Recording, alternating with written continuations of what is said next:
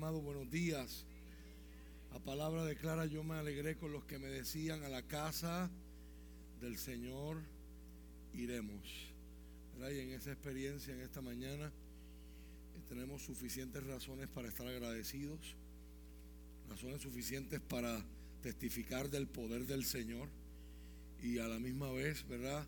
Celebrar con nuestros hermanos sus victorias, celebrar con nuestros hermanos eh, su, sus accomplishments, sus logros, ¿verdad? Y a la misma vez ser solidarios con aquellos como nuestro hermano Eric, ¿verdad? Mis condolencias públicamente una vez más para Eric, para toda su familia, el martes en la noche, mientras se celebraba la, la escuela bíblica, ¿verdad? Aquí estábamos con un grupo muy bonito de hermanos, nos pidieron, la familia nos pidió que lleváramos un servicio de adoración, ¿verdad? Y que lleváramos una reflexión de la palabra allí en la funeraria de las Piedras Memorial. Tuvimos el privilegio de acompañarlos, ¿verdad? Y estar con ellos. Esperamos que el Señor, ¿verdad?, les siga fortaleciendo, trayendo consuelo, ¿verdad? Y siendo de bendición a sus vidas. Como dice la palabra, el Señor está cercano a los que tienen el corazón quebrantado, los que tienen el corazón roto.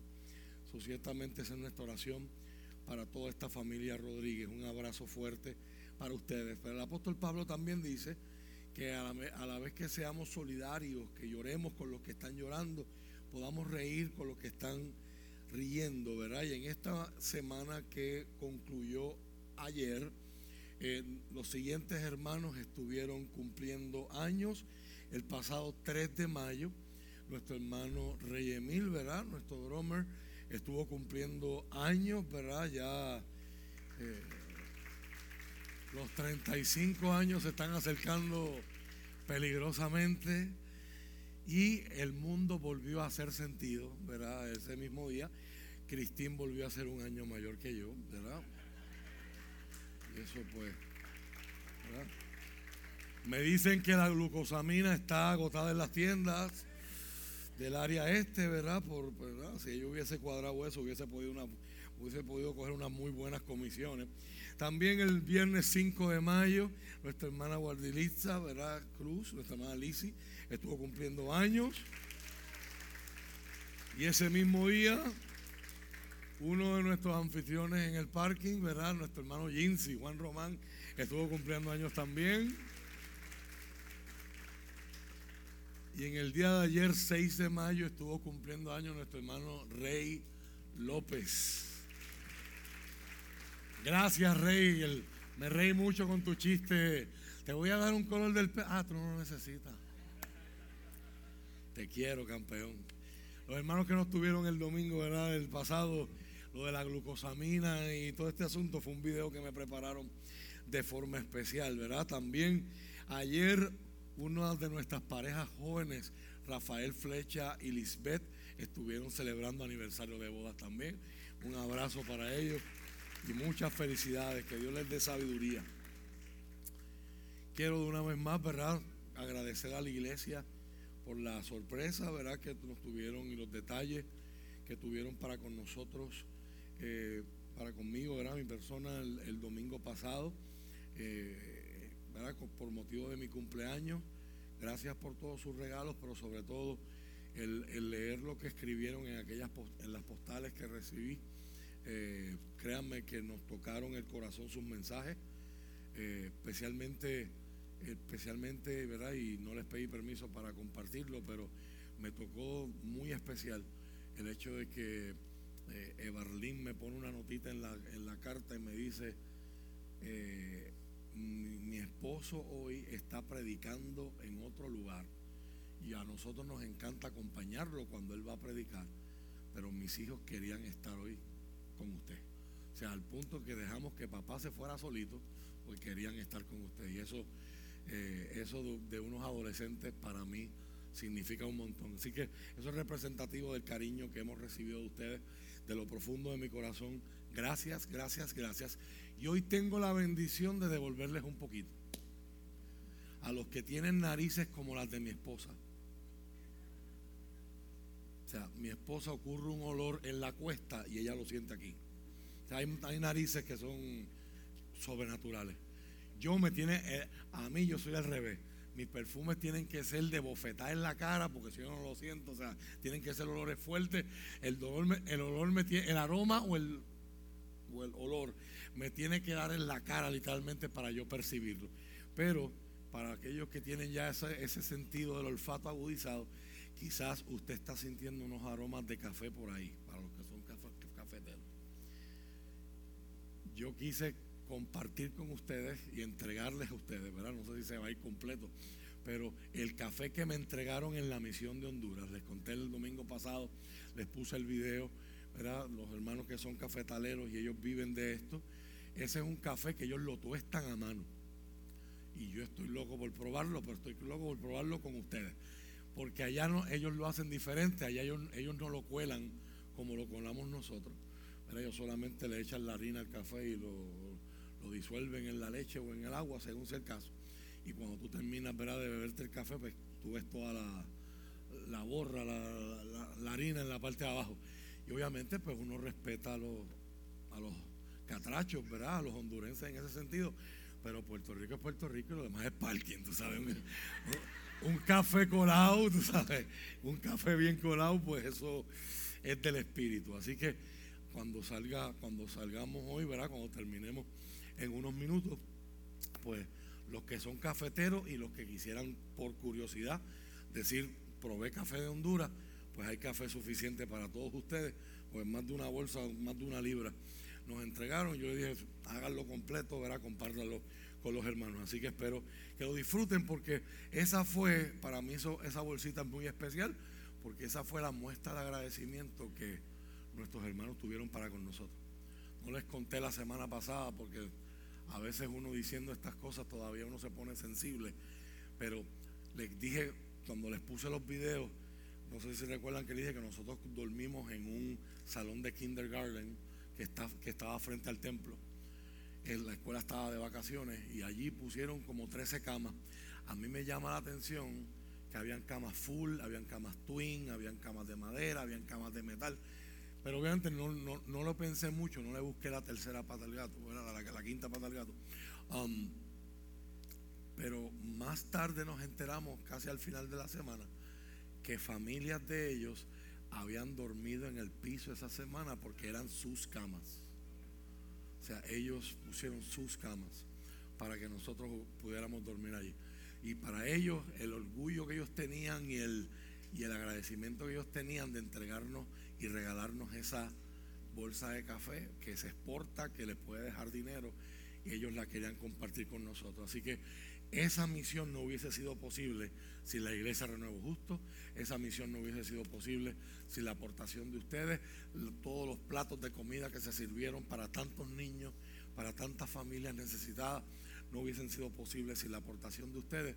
Así que cuando usted se tome ese café, recibe el agradecimiento y el abrazo fuerte de unos hermanos en la fe que están orando por nosotros, que nos envían mensajitos, ¿verdad? El pastor nos envía mensajitos todas las semanas de audio y están bien agradecidos de lo que, de, lo que se dejó allá, ¿verdad? Así que agradecido del Señor y agradecido de ustedes. Vamos a la palabra del Señor. Hoy retomamos, ¿verdad? La serie con el riesgo de que alguno o alguna haya borrado cinta. Así que, ¿quién me puede decir dónde es que vamos a leer la Biblia? Empezamos con los quizzes hoy. Lucas 2, muy bien. ¿Qué verso? 52, muy bien. Evangelio según San Lucas, capítulo 2, verso 52, el último verso del capítulo.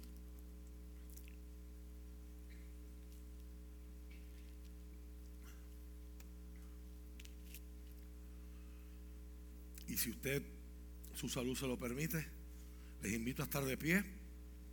Reverencia a la palabra. Mis saludos para todos los que nos están viendo a través de las redes. Y mis saludos para todos aquellos que quizás hoy no fueron presentados porque no es la primera vez que están con nosotros aquí. Pero el que usted regrese después de habernos visitado una vez anterior nos llena de alegría, nos llena de gozo, de satisfacción, porque nos deja saber que su experiencia primera aquí fue una experiencia agradable. Y a la vez recordándole que en esta iglesia, si, para usted ser miembro, si usted ya está convencido que esta es su iglesia, que usted quiere que esta sea su iglesia, el proceso es bien sencillo, es coordinar una cita con este servidor, una entrevista donde nos podemos conocer y usted tiene el espacio de hacer todas las preguntas que me imagino que sobran cuando uno llega a un lugar nuevo, acerca de la historia de la iglesia, acerca de la visión de la iglesia, acerca de las posiciones doctrinales, dogmáticas de la iglesia, etcétera. Y a la misma vez a mí el Señor me da la oportunidad de conocerle a usted y conocer a su familia. Así que si a usted le interesa eso, se me puede acercar después del culto, intercambiamos números. Si usted tiene mis números, un mensajito de texto y coordinamos, ¿verdad? Para, para encontrarnos, verás aquí en el templo, en un lugar de su preferencia, y tenemos ese encuentro. Y a la misma vez, a los que ya han hecho profesión de fe, a los que ya eh, el Señor ha venido tratando con ustedes para sea ir hacia un compromiso más profundo, o sea renovar, tener un nuevo comienzo en la experiencia de lo que es el bautismo, ya estamos conformando y estamos abriendo las listas para las personas que están interesadas en bautizarse o aunque no estén todavía decididas del todo, pero sí les interesa saber qué creen los cristianos y por qué. Cuáles son las enseñanzas que conforman lo que por ahí se llama sana doctrina. Cristabel, por favor, levanta tu mano. Al final, ¿verdad? Ella es la que me está haciendo la lista. Si a usted le interesa participar de eso, comuníquese con ella, déle su teléfono, Y pronto nos estaremos comunicando con ustedes. Evangelio según San Lucas, a la altura del capítulo 2 y verso 52. La palabra del Señor se lee con la bendición del Padre, del Hijo del Espíritu Santo. Jesús crecía en sabiduría y en estatura y en el favor de Dios y de toda la gente. Padre, en el nombre de Jesús, en esta mañana te pedimos que nos hables, que nos continúes hablando. Gracias por lo que has hecho en nuestros medios. Gracias por lo que estás haciendo. Confiamos, Espíritu Santo, en lo que harás.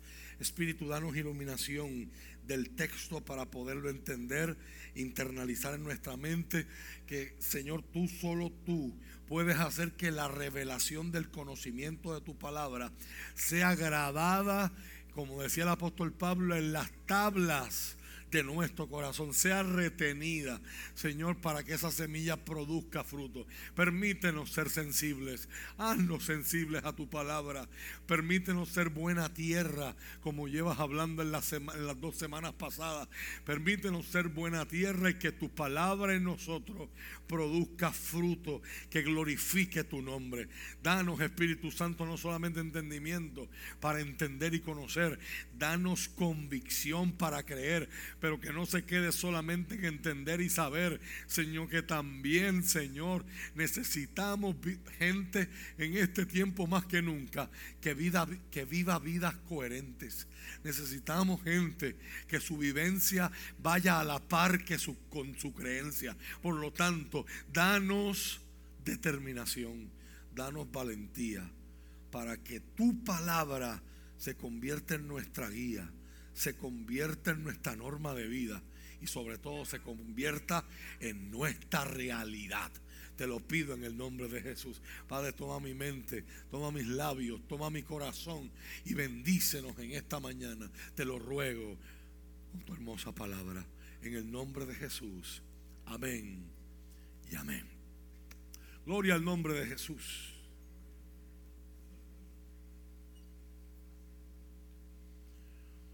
¿Qué hemos intentado hacer en esta serie bajo el nombre de crecimiento? Hoy nos enfocamos en la última parte del verso, que es la razón por la cual Dios puso en mi corazón el año pasado hacer esta serie y comenzar este año con ella. Y yo quiero que usted me ayude a hacer este repaso para beneficio de los que no han estado en veces anteriores. Cuando usted lee la palabra Jesús crecía, ¿cuál debe ser la traducción correcta? ¿Cómo se debe leer la palabra crecía ahí? Hemos enseñado. Lucas usa esa palabra tres veces en el capítulo. La primera vez se la escribe a Juan y esa palabra que se traduce como crecía, pero en el griego original no es la misma. La palabra que, Lucas le adscribe a Juan el Bautista y después le escribe en primera instancia a Jesús en el verso 40, si la memoria no me falla, eh, es la palabra auxano y la palabra auxano significa crecer físicamente. Pero a propósito aquí, Lucas cambia el término griego y aunque en español usted y yo no, notamos diferencia, nos lo traducen como una de las formas de traducir esa palabra, procopto, crecía. Hemos enseñado aquí que Lucas tiene otra cosa en mente y es la palabra y es el verbo. ¿Alguien se acuerda? Empieza con P. Muy bien. Jesús progresaba. Por lo tanto, eso implica que usted esté en un proceso. Un proceso es, ¿verdad? Un orden secuencial de pasos que te llevan a un resultado. Jesús es parte de un proceso y a Dios le encanta que usted y yo también vivamos procesos. Eso de por sí ya es un desfase, ya es un choque, ya es un issue, ya es un conflicto para nosotros, porque a nuestra sociedad no le gustan los procesos, le gustan los resultados y más cuando son, cuando nos los presentan muchas veces engañosos por ahí, resultados instantáneos y sin ningún tipo de esfuerzo. Los que, los que siguen a mi sobrina Guardi y a su futuro esposo en las redes se habrán enterado ya, ya lo pusieron públicamente, que el Señor les permitió no se han casado todavía y ya tienen su casa. Qué bendición. Qué bendición. Pero usted ve el resultado. En un tiempo donde dicen que los intereses están subiendo, que si no hay casa, pero el Señor muestra su favor y así ya lo testificaba. Una palabra muy importante para lo que vamos a hablar hoy. Pero usted ve el resultado, pero detrás de ese resultado hubo un proceso largo, tendido y afanoso. O sea, el proceso tiene efectos en nuestra vida. El proceso nos cambia. El proceso nos enseña. El proceso nos moldea. Y a nosotros no nos gustan los procesos porque la tecnología nos ha enseñado que las cosas se hacen cuando yo digo, como yo digo. Y Dios entiende lo del asunto de la tecnología, pero hay cosas en nuestra vida que dice, esto tú no lo puedes aprender en microondas, esto tienes que vivirlo. Y alguien que aprende a esperar, la única forma de aprender a esperar, yo no he visto nunca un curso en una iglesia siendo ofrecido o en una academia de liderazgo o una clase en la universidad que diga curso de cómo aprender a esperar. Porque la única manera de aprender a esperar es cuando Dios te hace esperar. ¿A cuántos Dios los tiene esperando aquí hoy? Todos estamos aquí en movimiento hacia una bendición, hacia una meta, hacia el cumplimiento de un sueño. Todos estamos esperando. So, cuando Lucas dice, el niño crecía en el verso 40, pero en el 52 nos dice, el niño Jesús, el joven Jesús, que lo vimos perdiéndose de sus papás. En la Pascua y lo encuentran días después en el templo con una noción de quién Él es y quién es su padre y diciéndole a sus padres biológicos slash terrenales en los negocios de mi padre me conviene estar. Ese es el último retrato que tenemos de Jesús cuando tenía 12 años y no volvemos a ver ningún acontecimiento específico hasta que él empieza a predicar a los 30 años, como decía la tradición y como era la cultura judía. Ningún maestro podía predicar antes de los 30 años en aquella cultura. Mi propuesta y mi tesis para esta serie ha sido que el verso 52 es el intento de Lucas como historiador de darnos un resumen de qué pasó en esos 18 años que no tenemos relatados en los evangelios. En el verso 51 nos dijo que él volvió en obediencia a, a sus padres y se sometió a ellos, sabiendo que la autoridad máxima en su vida no eran ellos, era su Padre terrenal. Se sometió a ellos, vivió en obediencia, esperó su momento, esperó su tiempo, se dedicó a su familia. Así que cuando dijimos y leemos en, Lucas 2.52, Jesús progresaba en sabiduría. ¿Qué es eso? Nehemías nos enseñó en aquella experiencia que sabiduría era cambiar de perspectiva, era ver las cosas desde la perspectiva y la manera de Dios y no de la mía. Por lo tanto, progresar en sabiduría, crecer en sabiduría, implica crecer en el entendimiento de cuál es la voluntad de Dios para mi vida y actuar de acuerdo a eso. Así que la, plataforma que tenemos hoy, el, el panorama que Lucas nos presenta, no nos lo está presentando por nada. Importante que usted entienda esto en todos los evangelios, pero especial en Lucas. Lucas escribe su primer evangelio pensando en su segundo tomo, que es el libro de los Hechos. Y para Lucas, la persona más importante en la vida de los creyentes se llama el Espíritu Santo. Lucas va a presentar a Jesús como un prototipo del creyente lleno del Espíritu. Por lo tanto, la vida de Jesús está ahí no para que yo satisfaga una curiosidad histórica, si es que la tengo. La vida de Jesús está ahí, especialmente para Lucas. Quiere que yo sepa que es humano, nuestro Cristo, nuestro Rey, nuestro Salvador, nuestro Señor, nuestro sustentador, nuestro proveedor, nuestro sanador, también fue un humano y es humano como usted y como yo. Y eso nos deja sin excusas. A nosotros no nos gusta ver a Jesús humano. Preferemos verlo divino para poder decir, Jesús era Jesús y yo soy yo. Por lo tanto, no me exijan vivir como Jesús. Pero esa no es, eso no es lo que admite la escritura. Jesús va a ser el estándar, la norma, el patrón de lo que es una vida bien vivida. Y antes de hablar, antes de predicar, antes de sanar, antes de hacerse famoso con los milagros y las cosas que Dios hacía en él y que él hacía como Dios, pero en su ministerio, antes de hacer esas cosas, Jesús se dedicó a su familia. Jesús crecía y progresaba en entender cuál era la voluntad de Dios para su vida y actuar en consecuencia. Lo próximo que Lucas nos dice es que en esos 18 años que están vacantes, que están ausentes del relato bíblico histórico, Jesús estaba progresando en estatura. ¿Qué es progresar en estatura? Cuando hablamos de estatura, hablamos de la palabra madurez. ¿Alguien me puede decir qué es madurez? Según el término bíblico para nosotros. ¿Qué es madurez?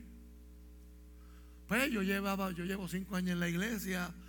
Cuando llegué no era ni cobito, pero ahora soy ujier. He madurado. No, has cambiado de posición.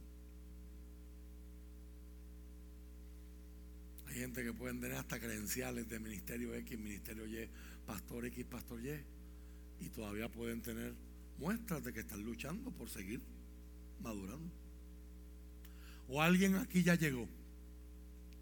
Todos estamos de camino. Por lo tanto, madurez para nosotros después de Cristo y después de este verso es cuán parecido está mi vida a Jesús. Pero madurez, estatura para Jesús significa alcanzar, prepararte para alcanzar ese estado que te capacita o te hace hábil para algo. Jesús está creciendo y acercándose al nivel al que tiene que estar como humano para hacer lo que Él vino a hacer, lo que Dios demanda de Él. Y la última vez que tuvimos esta interacción con el texto bíblico, estuvimos mirando el profundo, cargado y hermoso tema del favor de Dios.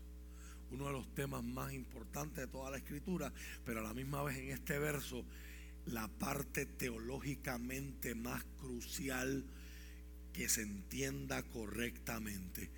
Progresaba en el favor de Dios. Y la pregunta que yo me hacía era, si Jesús es Dios, ¿cómo puede progresar en el favor de Dios? Pero obviamente Lucas se está enfocando no en el Jesús que es 100% Dios, Jesús se está enfocando en el Jesús que es 100% hombre. Por eso es que Jesús es el puente perfecto que nos une a Dios. Si usted no entiende esto, esto se llama, en teología se le conoce como la unión hipostática. 100% Dios, 100% hombre, la unión de naturaleza, naturaleza humana, naturaleza divina. Si usted no entiende esto y si usted no cree esto, su fe cristiana y su salvación se viene al piso. ¿Por qué? Porque si Jesús no es Dios, el que murió en la cruz es un mártir. Y deja, deja el legado de una vida excelente nos deja un ejemplo maravilloso, pero su muerte no tiene ningún efecto para nosotros porque Él no es Dios. Si Jesús no es humano, como enseñaban mucha gente a través de la historia, los gnósticos, que fue una secta con la que los primeros autores de la Biblia, la, iglesia primitiva luchó fuertemente a nivel, a nivel intelectual y apologético, decían que Jesús parecía hombre, pero no lo era. Era como un holograma, como un espejismo. Y si Jesús no era hombre, pues, pues no murió. Porque parte de la experiencia humana, por más dolorosa y difícil que sea, de aceptar, es la muerte. Si Jesús no murió, no resucitó. Pablo dice en 1 Corintios capítulo 15 que si Cristo no murió y no resucitó, vana es nuestra predicación y vana, hueca, vacía, termina siendo nuestra fe. En otras palabras, Pablo dice, esto es tan central que perdemos el tiempo si esto no es cierto. Entonces, Jesús era 100% Dios, 100% hombre, pero Lucas se, se enfoca en esa parte humana, cómo progresar como humano en esta idea bíblicamente tan hermosa, pero a la misma vez tan profunda de lo que se llama el favor de Dios. Para Jesús, progresar en el favor de Dios radica en esto. Desde el momento en que Jesús se encontró a sí mismo en forma humana hasta el momento de su muerte, él continuamente aumentó en favor para con Dios. ¿Cómo lo hizo? Progresivamente haciendo la voluntad de Dios en una obediencia total. En otras palabras, obedeciendo a Dios cada vez de forma más total y progresiva. En esa obediencia total, el favor de Dios aumenta sobre él. ¿Ven la conexión entre favor de Dios y obediencia? A nosotros nos ha llegado el concepto nuevo testamentario de gracia, que es el intento que hacen los autores del Nuevo Testamento de traducir un término hebreo como es canún o can, que es favor de Dios. Jesús crece y progresa en el favor de Dios en, a medida que va obedeciendo la voluntad del Señor. Y si Jesús es el patrón para nuestra vida, ¿qué Lucas nos está diciendo aquí? Si yo soy un seguidor de Cristo, yo no soy un alumno. Yo no soy alguien que quiere información de Cristo nada más. Yo no soy alguien que solamente quiere los milagros de Cristo. Los creyentes se definen en la Biblia, les he hablado sobre esto antes, más que como cristiano la palabra cristiano la pusieron la gente. Porque veían que los discípulos de Jesús eran tan parecidos a Él. Les llamaron primero los del camino. porque todo el tiempo, a pesar de la persecución, se iban moviendo, pero donde quiera que huían, donde quiera que se trasladaban, donde quiera que se movían, iban hablando de este hombre. Lo que caracterizó a la iglesia en sus comienzos es que fueron discípulos de Cristo.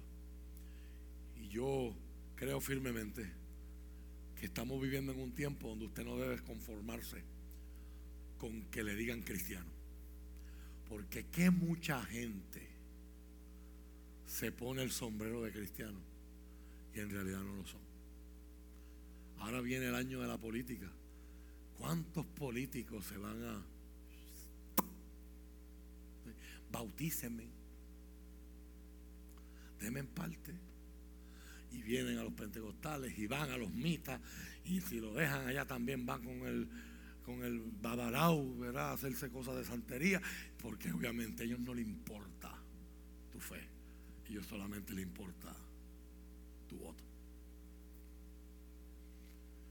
Usted y yo debemos aspirar otra vez a que la gente que nos escucha, que nos conoce, que nos ve, diga, este es un discípulo de Jesús. Este es alguien que quiere parecerse a Él. Por lo tanto, yo no debo estar abusando de la gracia de Dios. En el sentido de que si Jesús progresaba en el favor de Dios, ¿cómo progresaba? Dios me pide esto hoy, yo lo obedezco. Dios me pide esto mañana, yo lo obedezco. Dios me pide esto pasado, yo lo obedezco. Dios me pide esto más grande, yo lo obedezco. Y a lo último me pide, ya Jesús en su ministerio, todavía nos sigue, nos sigue mostrando su conflicto, su humanidad en conflicto con lo que Dios le está pidiendo, al punto de que en el huerto del Getsemaní, orando sobre aquella piedra y sudando sangre, le dice y le ruega a Dios tres veces, si es posible, no me hagas hacer esto. Si es posible, pasa de mí esta copa. No es que él no quería morir por ti en la cruz. No es que él no quería obedecer a Dios, es que como humano tenía miedo. Iba a experimentar algo que nunca en toda la eternidad había experimentado. Disculpen. Iba a sentir lo que siente un pecador cuando nos sentimos lejos de Dios. Para nosotros es tan normal por nuestro pecado sentirnos lejos de Dios que cuando sentimos a Dios cerca, eso es lo que nos impresiona. Pero Jesús era al revés. Jesús siempre ha estado cerca de su Padre y Él es Dios. Y ahora, ese Dios, ese Dios que quizás cuando era adolescente y José lo regañaba, y él sentía la humanidad. Y quizás decirle, tú no eres mi papá. Ese Dios decía, sométete. A él fue el que yo escogí. Y Jesús tenerse que someter como teenager. ¿O usted piensa que Jesús fue un angelito que siempre estuvo volando? nunca, que Jesús nunca hizo maldad, que Jesús tuvieron los papás que regañar. Él fue un niño común y corriente. Se tuvo que haber pelado, se tuvo que haber, tuvo que haber tirado piedra, tuvo que haber. ¿Cómo usted se imagina Jesús? Para mí esta serie ha sido muy especial porque es una, una ventana para algo que yo entiendo que la iglesia necesita volver a hacer. Dejemos, tenemos que dejar de asumir que conocemos a Jesús. Y como decía Ruti hace unos minutos atrás, tenemos que decir, quiero más de ti. No solamente quiero más de ti, es que quiero tus milagros, quiero tu presencia, quiero tu paz, quiero tu bendición. Quiero conocerte más. Porque mientras más te conozco, más sé los pasos que tengo que seguir. Mientras más te conozco, puedo ver tus pisadas y puedo decir, estas son las huellas que yo tengo que perseguir en mi vida, aunque me cueste. Crecer progresar en el favor de Dios es cada vez obedecer a Dios, aunque lo que Dios pida sea cada vez más difícil de dar. Su obediencia máxima se da en el Getsemaní. No entiendo lo que me va a pasar. Tengo miedo ante el futuro. Tengo miedo a lo desconocido. Si es posible, pasa de mí esta copa. Pero que no se haga lo que yo quiero. Que se haga tu voluntad. Si hay algo que usted y yo debemos perseguir en nuestra vida. Si hay algo que usted y yo debemos valorar en nuestra vida. Si hay algo que debemos procurar en nuestra vida, se llama el favor de Dios. ¿Alguien aquí ha experimentado favor de Dios?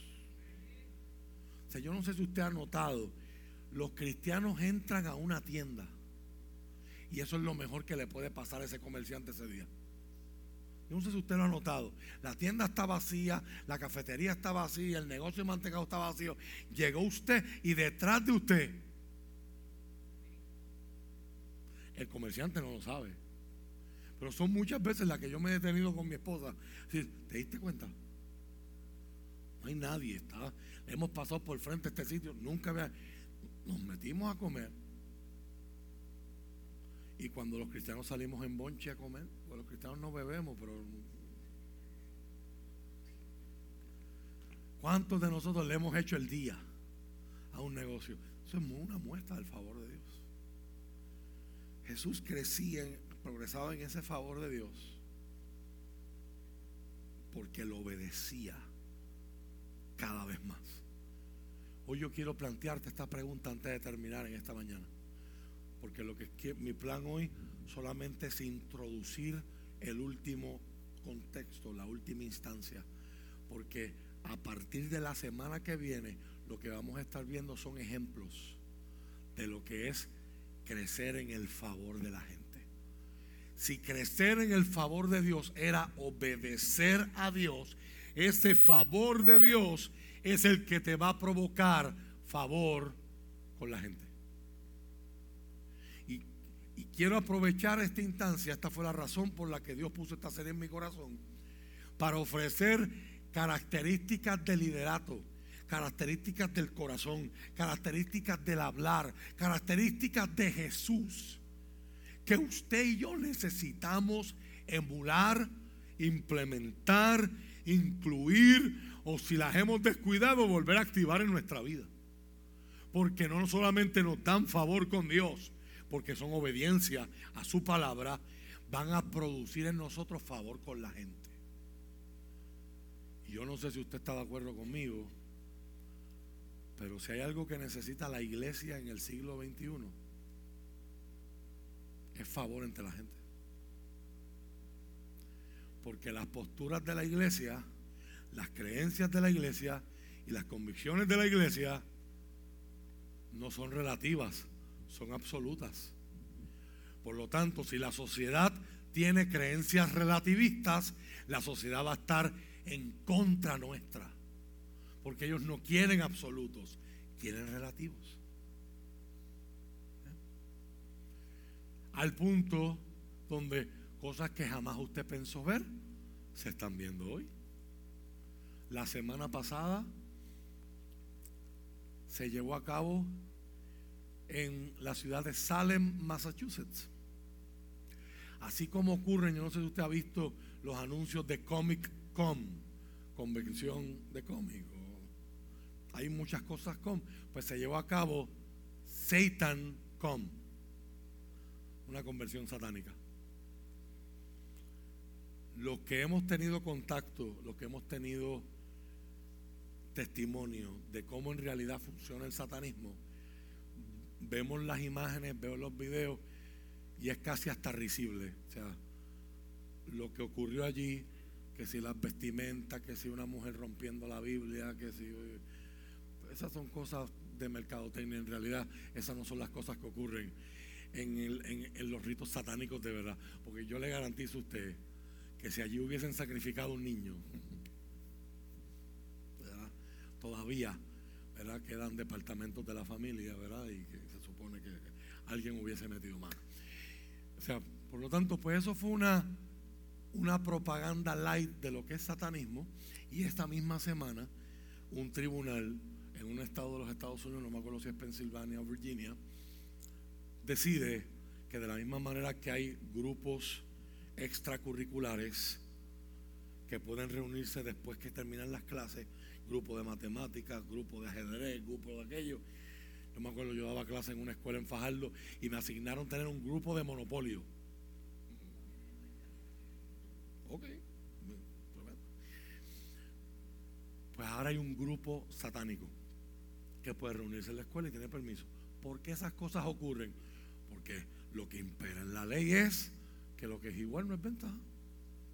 Como todo es relativo. Si hay espacio para que las iglesias tengan grupos, pues hay que darle espacio. En un mundo así, por más que queramos caer bien, vamos a chocar, porque nuestra creencia, nuestra fe, nuestra identidad no es relativa, no es cambiante, no se ajusta a los vaivenes del tiempo de la sociedad. Nuestra identidad está en Jesús, nuestra fe está en Jesús y mientras el mundo allá afuera dice, hay muchas formas de vivir la vida, tú dices, no, yo soy la vida. Hay muchos caminos. No, yo soy el camino. Hay muchas verdades. Wrong again. Yo soy la verdad. Por lo tanto, no es que usted y yo adoptemos la, la, postura de que, pues como ellos están en contra de Cristo, no quieren que se predique a Cristo, no quieren las enseñanzas de la fe, pues yo le voy a dar la espalda a la sociedad y yo me voy a trincherar acá y me voy a encerrar aquí y nos vamos a quedar en estas cuatro paredes cantando coritos, adorando a Dios hasta que Cristo venga y orando para que en el rapto podamos escapar todos. Esa no es la respuesta de la Biblia. La iglesia sigue con su llamado de ser sal y de ser luz. Y si la luz se esconde debajo de un bol, que es lo que Cristo enseña. Si tú prendes una vela pero le pones un bolo encima, no solo la luz no se ve, sino usando la metáfora de la vela, se va a apagar la llama porque no hay oxígeno que consumir. Por lo tanto, ¿qué está diciendo Jesús? Que acá adentro no podemos ser iglesia. Somos la iglesia, pero donde hace falta que la seamos, afuera. Recuérdale a alguien y para que los que nos están visitando se lo vayan aprendiendo. Dígale al que está a tu lado, el culto termina cuando éste empiece. El culto verdaderamente, acabo de decir al revés, el culto empieza. El verdadero culto empieza cuando se termina. Lo que es la gracia de, de Dios, ¿verdad? Cómo Dios usa gente que, ¿verdad? Pues se le lengua la traba y se le traga la lengua y son disléxicos en sus pensamientos. Gracias, Espíritu Santo, por tu gracia y tu misericordia. Por lo tanto, si yo voy a interactuar con mi cultura, si yo voy a hacer luz, si yo voy a hacer sal, tengo que serlo afuera. Y Dios me está dando el blueprint. Dios me está entregando en Lucas 2.52 el plano. ¿Cómo yo voy a afectar a mi cultura siendo como Jesús? obedeciendo progresivamente a Dios en todo. Y ese favor de Dios se producirá en favor de la gente. Va a haber gente que me va a odiar por mi fe. Pero si yo imito a Jesús y yo obedezco a Dios, no van a tener por dónde cogerme. No van a poder decir, la es bueno, pero... Rafa es bueno, pero invierte las, palabras en las oraciones nos vamos a ser irreprensibles, que es uno de los llamados. Eso no significa que son perfectos. Irreprensible es, nadie tiene nada que decir de ti. Nadie puede decir, él ama a Dios, pero es mala paga. Ella va a la iglesia, pero es bochinchera.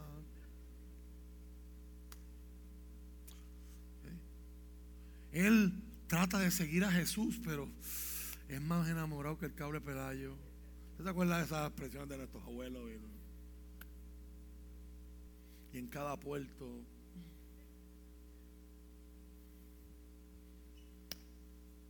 Necesitamos internalizar esto que el Señor nos haga entender que necesitamos obedecer. So, yo quiero preguntarte, ¿en qué nivel de obediencia te encuentras? El favor es bueno. La palabra favor, la, la palabra favor, como enseñamos la última vez con aquel video, viene de la palabra hebrea canún, ken o can, dependiendo la cómo se use gramaticalmente, como nombre, como verbo, como adjetivo. Esa palabra es tan importante que en Éxodo capítulo 34 Dios le muestra a Moisés, se describe a sí mismo Dios con cinco características. Desde ahora usted puede marcar eso porque esa va a ser una próxima serie. Cuando hablemos de esa serie, ya la palabra gran, misericordioso o lleno de gracia, favor. La palabra en el Nuevo Testamento, charis, caris, es el intento en el griego de traducir favor en el hebreo. Pero caris en griego koiné significa un favor que no se merece. Y aquí tenemos un reto como puertorriqueños, porque usted y yo escuchamos la palabra favor y que es un favor. Algo que alguien nos pide o que nosotros pedimos. ¿Me puedes prestar la pick -up? Tengo que pintar. ¿Me puedes ayudar? Mira, estoy cargando esto, me cógelo por este lado. O sea, en nuestra vida ese es el concepto cultural que nosotros tenemos de favor. Pero eso no es el concepto bíblico de lo que es favor. Favor es una palabra que empieza con una noción estética. Favor es una respuesta positiva. Se me iluminan los ojos y se me ilumina el rostro. Me alegro cuando veo la belleza de algo. Miro algo como si fuera bello, como si fuera valioso en la forma de yo ver, le atribuyo valor. La forma de yo ver, le atribuyo valor. Quizás ese bebé, si habláramos en términos absolutos, no es el bebé más lindo del mundo. Pero para Armando y Iris Don Nico. ¿Te diste cuenta que estoy hablando de ti? Para ellos, ese bebé es el más lindo del mundo. ¿Qué es lo que lo provoca? Pues porque es que él tiene ojos verdes. O sea que el que tiene ojos marrones no es lindo. No. Es que hay algo en ellos que saben el proceso para tenerlo. O sea que haya sido un proceso completamente natural, pero con todo eso, las malas barrigas, los embarazos, las citas, el proceso para que ese bebé llegara a mis brazos provoca que cuando yo lo miro, yo la miro, se produce en mí una respuesta. Y esa respuesta es afirmativa. Esa, respuesta, mire si esta palabra ha, ha marcado y ha calado en nuestro sistema gramatical de lenguaje, es una respuesta favorable.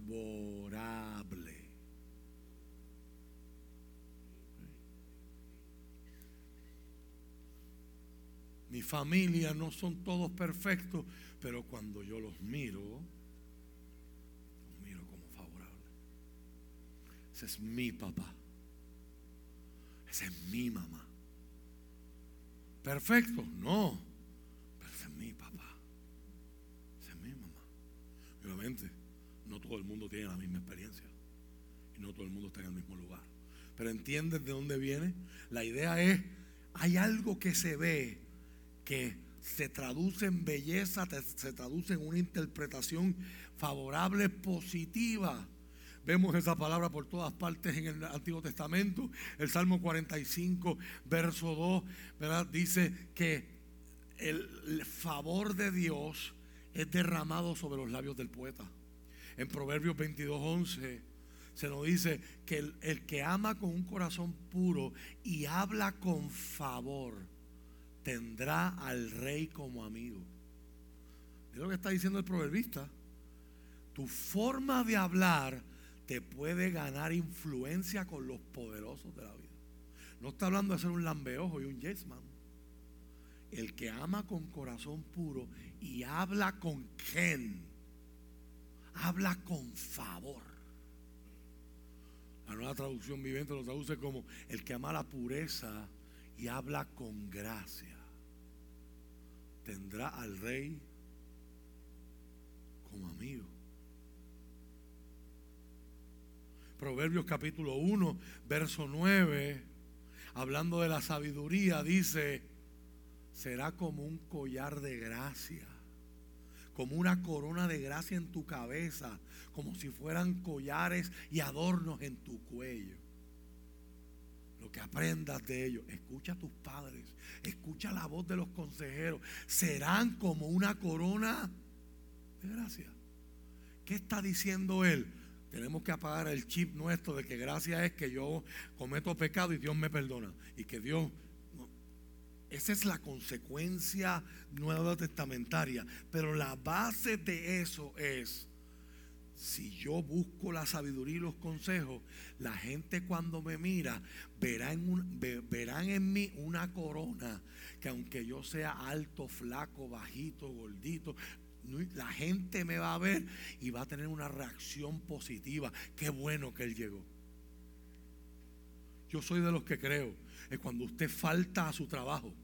Si usted es un verdadero seguidor de Cristo y usted está, y usted está mostrando las cosas que persigue Lucas plasmar y que la Biblia persigue enseñarnos, se supone que el día que tú faltes a tu trabajo sea uno de los días más aburridos de tu oficina de tu fábrica. Que la gente cuando tú vuelvas de vacaciones te digan qué bueno que llegaste, en vez de hacer, ay, ya llegó otra vez.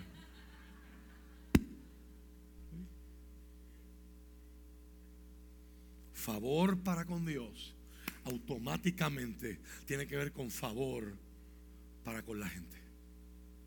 Ahora, la palabra favor tiene unas implicaciones relacionales. Y es que la forma en la que se usa favor siempre es alguien que está por encima de alguien que está más abajo. Tú no puedes tener favor, o sea, yo no puedo mirar a Dios con ojos de favor, porque Dios está arriba, yo estoy abajo. Para el hebreo, el favor tiene que ser alguien que está en un estatus más alto, mirar a alguien que está más abajo y verlo como belleza, interesarse, ver el valor de algo que está por debajo de mí. Cuando empezamos a ver eso en las interacciones humanas, por ejemplo, en el libro de Esther, Esther pide a los judíos, pide a sus damas, pide a Mardoqueo su tío, ayunen por mí, porque la ley de Persia dice que si yo me presento en la corte de mi esposo, pero cuando él está en ese trono, él no es mi esposo, él es el rey. Y si yo me presento en esa corte sin ser llamada, sin haber tenido una cita, sin estar en la agenda de gobierno del día, si yo interrumpo allí, dependo del cetro de él si Él no me mira con agrado, este es el capítulo 4, verso 8. Si Él no me mira con agrado, yo puedo perder la vida. Y ya Él mandó a matar a una mujer. Por eso que yo soy reina ahora. ¿Te acuerdan de la reina Basti? Los que son familiares con el, con el testimonio bíblico. ¿Qué dice Esther?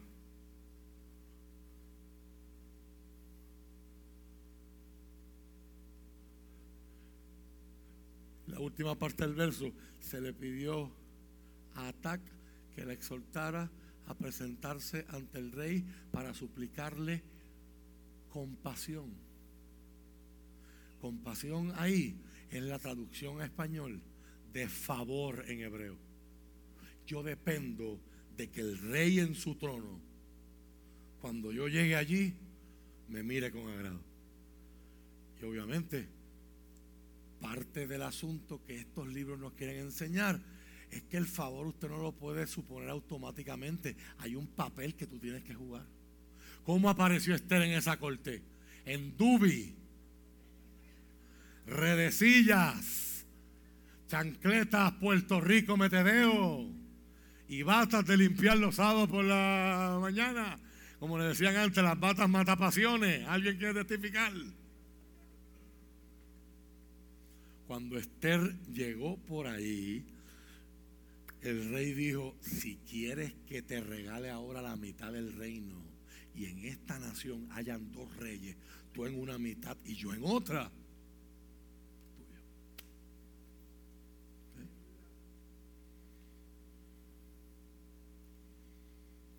En Génesis, capítulo 42, verso 21, dice que José les pedía, les rogaba a sus hermanos cuando los secuestraron que le mostraran favor.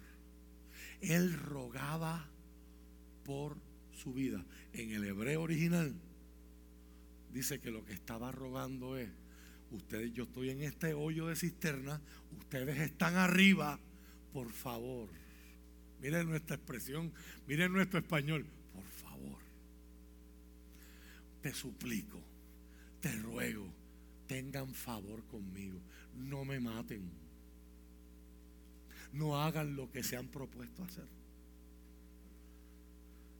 Pero la forma en la que mejor y más comúnmente la palabra favor aparece en el Antiguo Testamento es hallar favor en tus ojos. Esaú tuvo que mostrar favor al encontrarse con su hermano el tramposo Jacob. Y aquí es donde la Biblia empieza a llevarnos en la dirección del, del Nuevo Testamento, porque la primera vez que la palabra favor aparece, la primera vez que Dios, que es el más, de todas las veces que aparece la palabra favor en la Biblia, un tercio de ellas son entre tratos entre personas a personas. Pero dos terceras partes es Dios el que muestra favor. Y le muestra favor a gente que lo merece, pero muchas veces le muestra favor a gente que no lo merece. La primera vez que aparece la palabra favor es en Génesis capítulo 6 todo se corrompió. La generación de Seth se mezcló con la generación de Caín, todos estaban mezclados, todos comenzaron a hacer lo malo. Dios se arrepiente de haber creado al ser humano y luego el verso al final dice, pero Noé halló gracia, Noé halló favor en los ojos del Señor. Algo Dios vio en Noé que lo llevó a Dios mirarlo con agrado. Cuán importante es hoy para la iglesia saber que cuando Dios te mira, te está mirando con agrado. Una de las experiencias más constantes en mi ministerio me pasó tan cercano como el sábado pasado. Como les dije la semana pasada, quise empezar mi año número 43 haciendo lo que amo, haciendo lo que disfruto, es enseñar la palabra, predicar la palabra.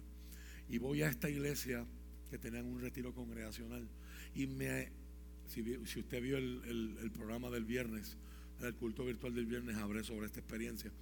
Si no lo vio, véalo, ¿verdad? Hay una palabra ahí que usted necesita escuchar. Me habían asignado el tema de liberación.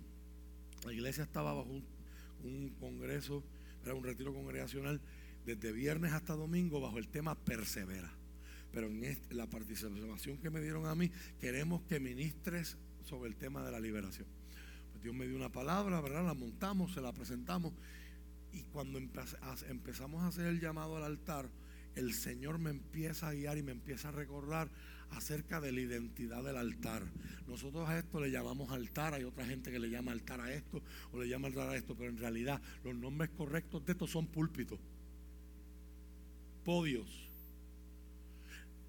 Y esto en realidad es una plataforma. Históricamente, cuando no había micrófono, pues era una forma donde no hay bocina. Si yo me paro por encima de la gente, yo hablo, yo grito, yo proyecto y el yo estar por encima hace que las ondas de sonido que salen de mi garganta y mis cuerdas vocales lleguen más y más gente me escucha.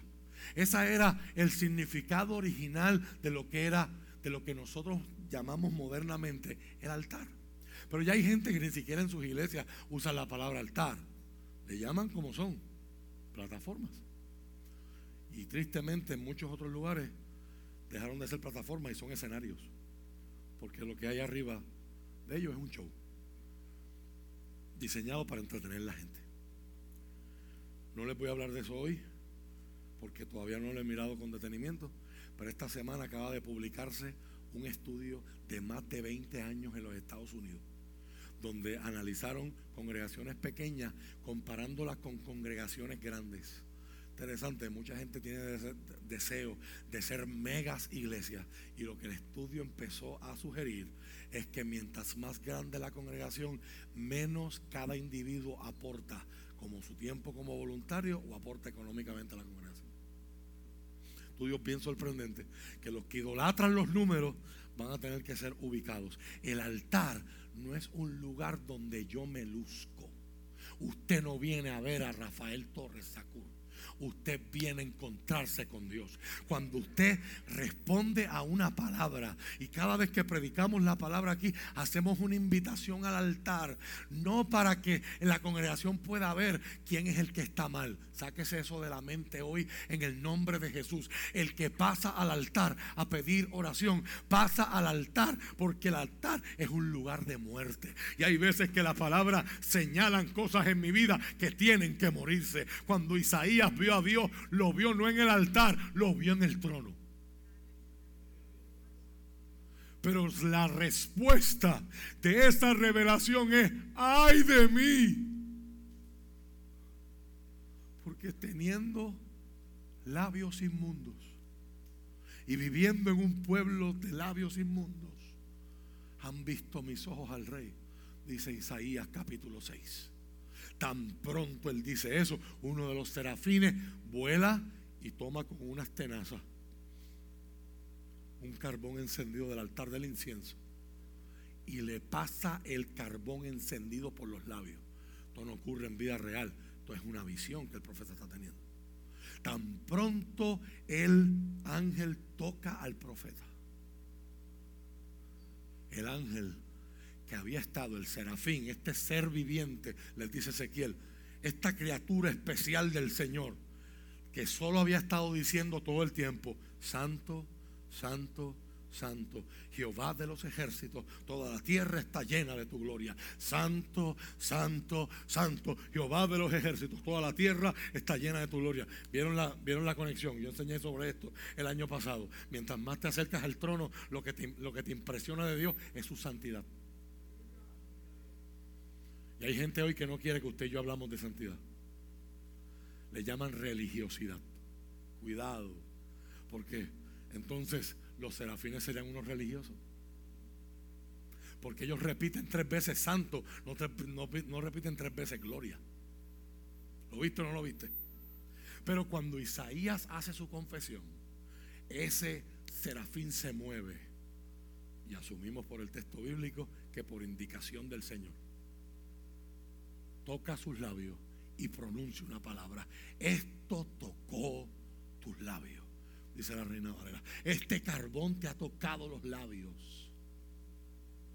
Ahora tu culpa ha sido quitada y tus pecados perdonados.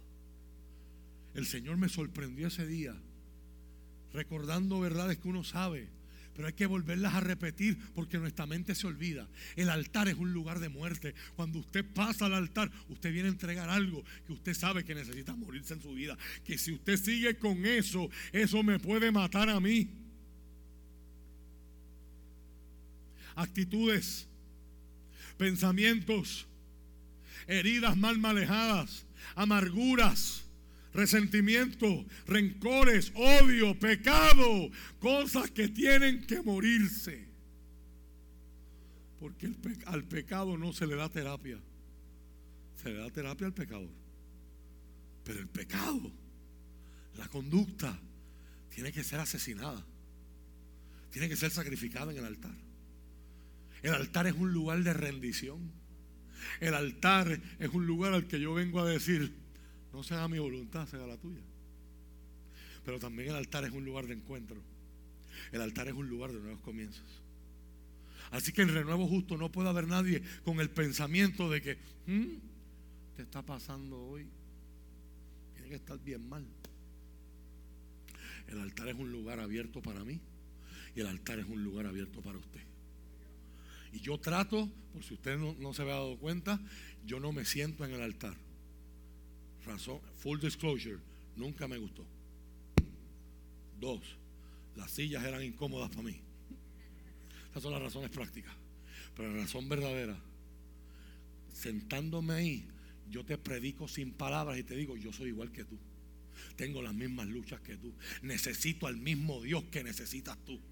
En el altar solo hay espacio para que alguien brille. Y ese alguien no es el pastor, no es el cantante, no es el apóstol, no es el evangelista. Solo Jesucristo. Él es el rey de reyes y el señor de señores.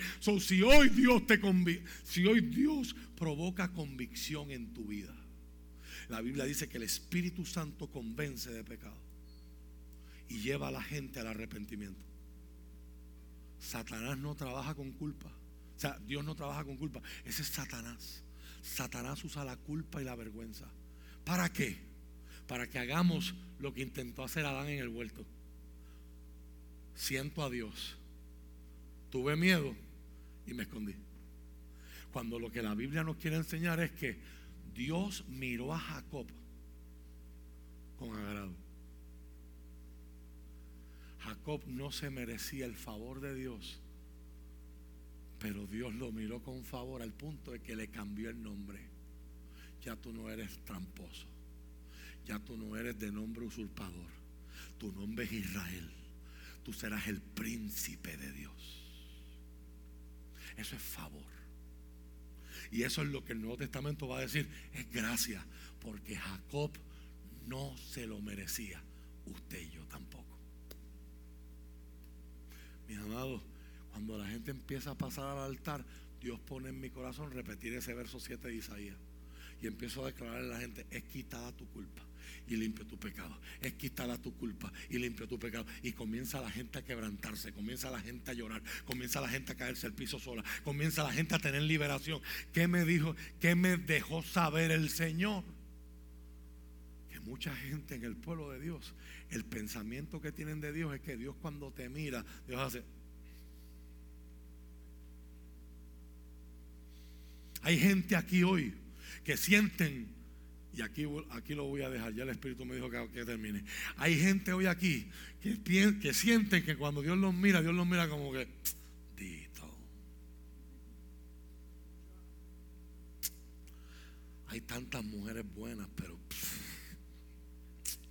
wow. Hay otros que piensan que Dios está enojado con ellos todo el tiempo. Y eso no es culpa de Dios, es culpa de tus papás. O esa es culpa de la iglesia en la que te criaste. Porque si conocieras verdaderamente a Jesús, si conocieras verdaderamente a Dios, en el centro del corazón de Dios, lo que está eso. Dios lo que quiere es perdonar. Dios lo que quiere es limpiar. Dios lo que quiere es quitar culpa. ¿Cuánta gente hoy siento al Señor en este lugar. ¿Cuánta gente hoy tenían luchas para poder decirle a Dios, quiero más de ti? Porque en realidad se sienten rechazados por Él. Estoy aquí, Señor, porque sé que es lo correcto. Estoy aquí porque sé que es el lugar. Estoy aquí porque hay que obedecer. Pero yo me siento rechazado por ti. Yo siento que cuando tú me ves entrar por esa puerta, a ti se te daña el culto, Dios. Yo, yo me siento, Señor, que lo que hay en ti para mí es enojo, rechazo, desilusión. Y hay muchos que a la misma vez dicen, y me lo merezco, Señor. Son honestos con ellos mismos. Y dicen, me lo merezco, Señor, porque yo he hecho esto, yo estoy haciendo esto, yo sé que esto a ti no te agrada. Pero es importante hoy que usted entienda que el favor de Dios como se presenta en el Antiguo Testamento, es la oración es que yo halle favor en tus ojos. Lo que hay en los ojos de Jesús, lo que hay en los ojos del Padre para ti, es mirarte con unos espejuelos que le ponen un lente de Jesús. La Biblia le va a llamar a eso en el Nuevo Testamento justificación. Yo no merezco ser declarado inocente, pero Dios ya no me juzga por mi pecado en base a lo que hizo Jesús. ¿Cuánta gente hoy necesita escuchar y que se derrame sobre ellos este bálsamo? Es quitada tu culpa. Póngase de pie, por favor.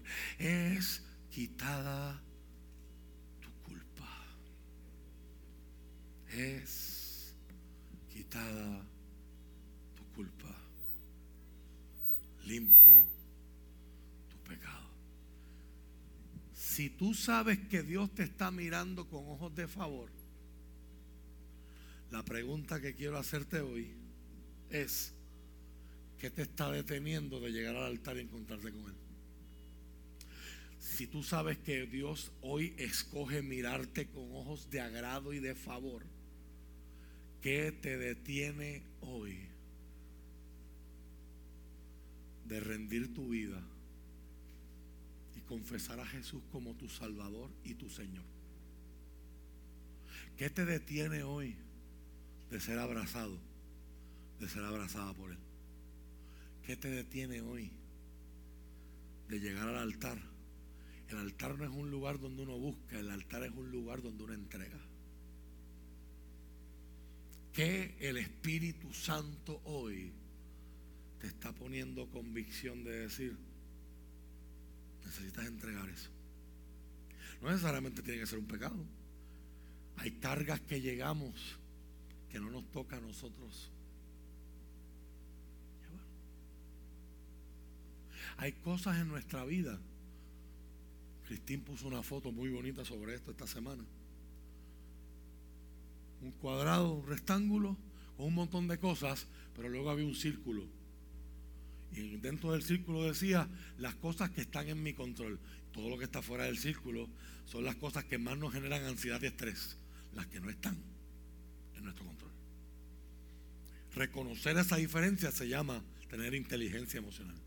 ¿Para qué yo voy a permitir que me suba la presión si yo no, tengo control de cuál es mi jefe en el trabajo? ¿Quién es mi jefe? ¿Quién viene? ¿Quién sale? Si la fábrica se va, si la fábrica se queda. Esas cosas no están en mi control.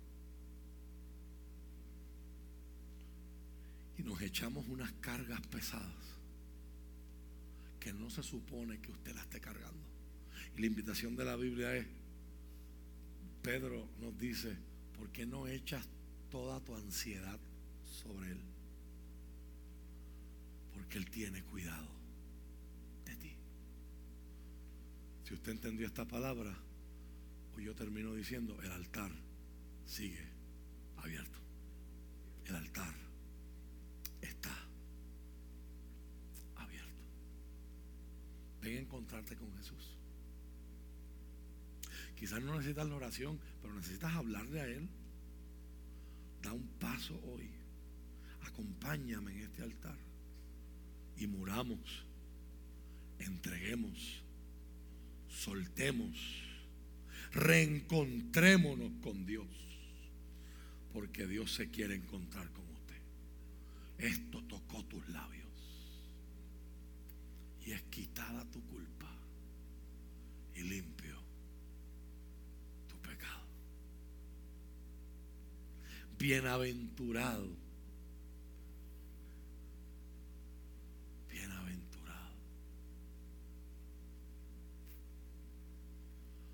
José Navarro, ¿está por ahí? Búscamelo. Que ese salmo lo puede recitar él de memoria. Eso es su salmo favorito. Salmo 32. Esto no estaba en el programa, esto no estaba en el bosquejo, pero estoy convencido que está en el plan de Dios. necesitamos entender lo que es el favor del Señor. Cuando tú sabes que tú tienes el favor de Dios, no vas a perder la vida porque tus hermanos te quiten tu túnica. Te pueden quitar la túnica de colores, pero no, pero no pueden quitarte lo que provocó que esa túnica te la dieran en primer lugar. Cuando tú sabes que tú tienes el favor de Dios, ¿por qué te vas a angustiar de que aquel está hablando mal de ti, de que el otro te desea la muerte, donde te ve los pies, te, te quiere ver la cabeza? ¿Para qué perder sueño por gente que ni vive contigo ni te paga tus cuentas? Ay, pero es que están diciendo cosas en las redes. Pero imagínense, pastor, uno entrar y ver esas cosas. Se llama blog, se llama un follow o como yo estoy haciendo en estos últimos meses, no entres. Va a aumentar tu, producto. Si tú dejas de entrar a las redes sociales, está probado ya científicamente. Va a aumentar tu productividad y va a mejorar tu salud mental. Eso es ciencia. Eso no es una opinión, eso es un dato. Démele un micrófono. Estoy seguro que el Salmo 32 te lo sabes de memoria yo quiero hoy, así como hice el viernes en el culto virtual, quiero invitar a la iglesia. Está ahí proyectado. Cuéntale a la gente por qué este salmo es tan especial para tu vida. Y, vamos a leerlo juntos mientras invitamos a los hermanos al altar. Ese salmo llegó en un momento bien difícil a mi casa como familia, a punto de divorciarnos, a punto de muchas situaciones ¿Por qué te iban a divorciar? Yo, pues, había cometido adulterio. Le hago la pregunta porque lo ha testificado aquí en público muchas veces. Había cometido adulterio, venía una bebé, luego supe que era una nena, en camino. Y bueno, eso fue algo bien difícil. Una situación donde yo no encontraba ninguna salida. Pero luego escuché a un pastor hablando por la radio que resultó ser Rafael Torres Sacur. Llegué hasta aquí, hasta este lugar.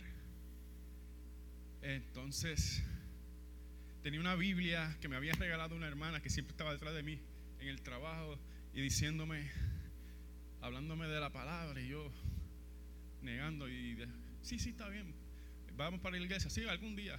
Y yo mis cosas acá y esa Biblia pasó hasta una tormenta en el baúl del carro. Entonces, cuando choqué con una pared de las que estaba hablando, eh, yo dije, Señor, si, si usted habla, si usted verdaderamente habla, yo sé que usted habla a través de la palabra también. Hábleme. Entonces, abrí la Biblia y salió el Salmo 32. Y ahí vi que había una oportunidad para mí. Había un, lugar, un espacio para mí en esta iglesia y donde mis pecados habían sido perdonados sin yo pedirlo. Había un lugar donde Jesucristo había hecho tantas cosas, padeció tanto por mis culpas y mis faltas. Y cuando decía ahí, bienaventurados a los que les son cubiertos sus faltas, fue algo tan maravilloso y se me quedó grabado eso en, en la mente. No seas como el burro, que hay que llevarlo, que hay que sujetarlo. Déjate llevar por mí. Son unas cosas que yo decía, este, esto, esto el Señor lo escribió para mí. Y fue algo tan maravilloso, que algo que aprecio tanto, el saber que el Señor me ha perdonado y me sigue perdonando todas mis imperfecciones. Y, ¿Y no tan solo eso, recibí el perdón de mi esposa, que es algo tan increíble, el perdón que ella me dio, que es como si no hubiera pasado nada. Recibió a mi niña, crió, fue parte de, criar a la niña en los días que me tocaba. Y para hacer el cuento largo, corto, ha sido, como le dije al pastor, todo comenzó con el Salmo 32. Y hoy tu hija le dice a Silvia cómo. Mi mamá también. le dice... Si usted escucha esas historias, esto no hace sentido. no tan solo No es lógico, no es normal. me, Pero me- son las cosas que hace Dios. me perdonó a mí, perdonó a la mamá de la nena y ellos tienen una relación cordial. Estamos en sus cumpleaños en la misma mesa, estamos en las actividades, algo bien increíble que solamente Dios sabe hacer. Bienaventurado aquel cuya transgresión ha, Ha sido, sido perdonada y cubierto su pecado.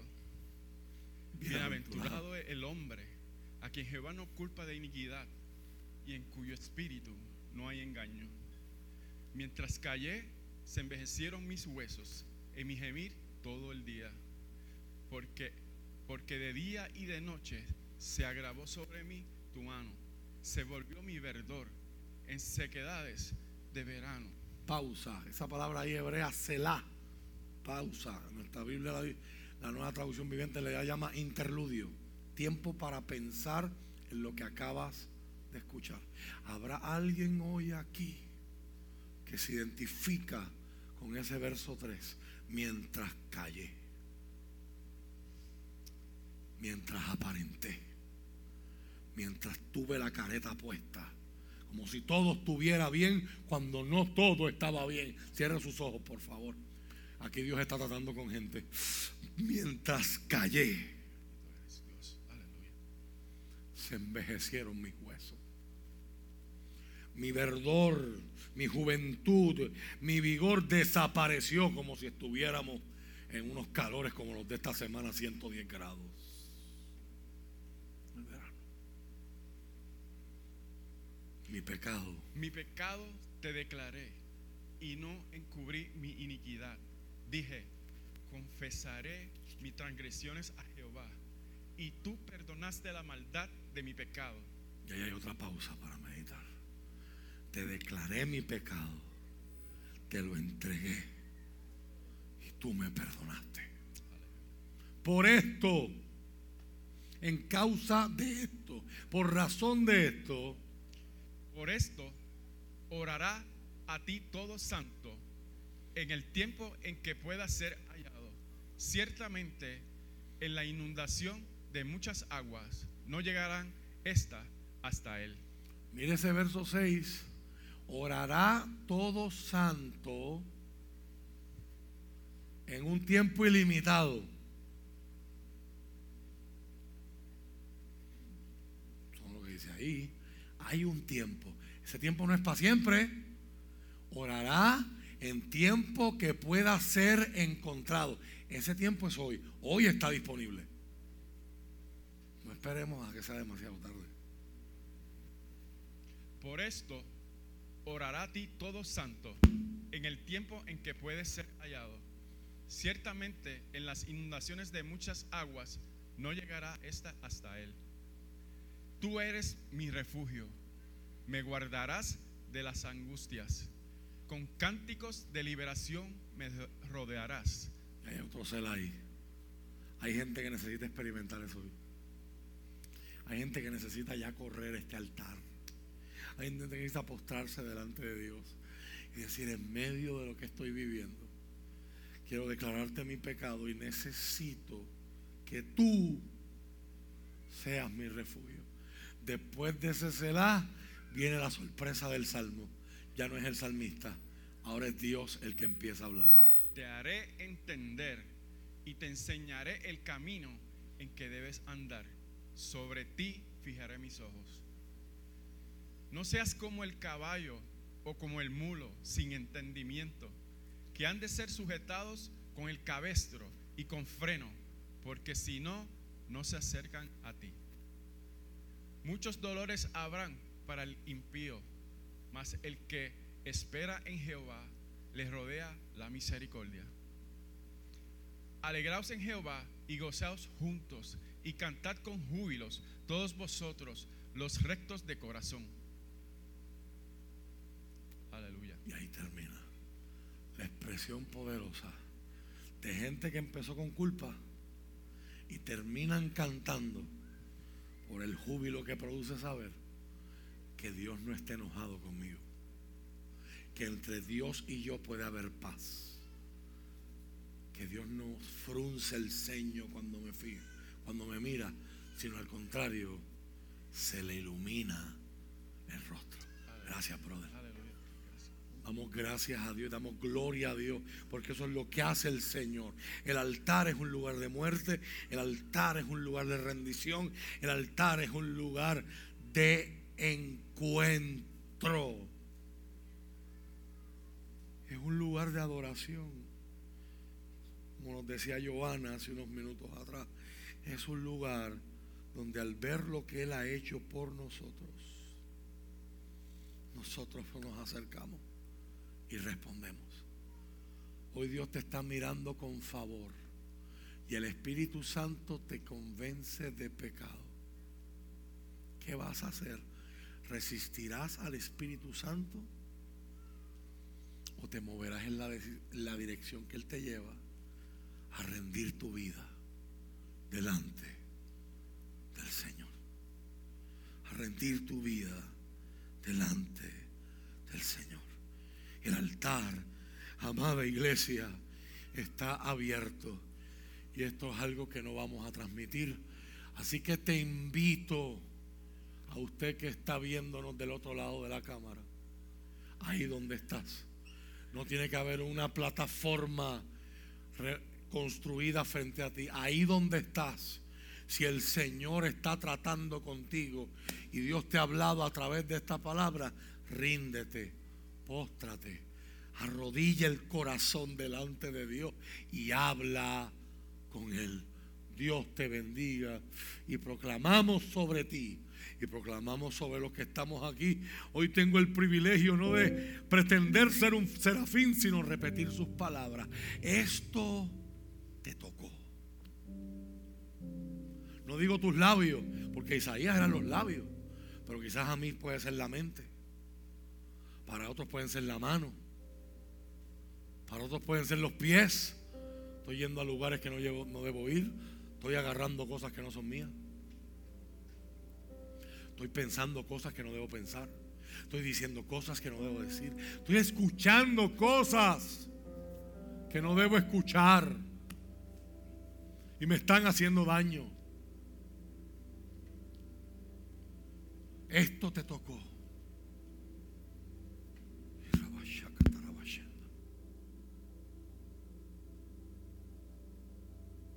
Te tocó. Y es quitada tu culpa. Y limpia tu pecado. Pido a la iglesia que tenga la gentileza de mantener sus ojos cerrados. Porque muchas veces el enemigo de que alguien se acerque a Dios simbólicamente al altar es la palabra vergüenza. ¿Qué dirán? ¿Qué pensarán de mí si me ven pasando al altar? La realidad, monda y lironda, es que todos necesitamos estar aquí.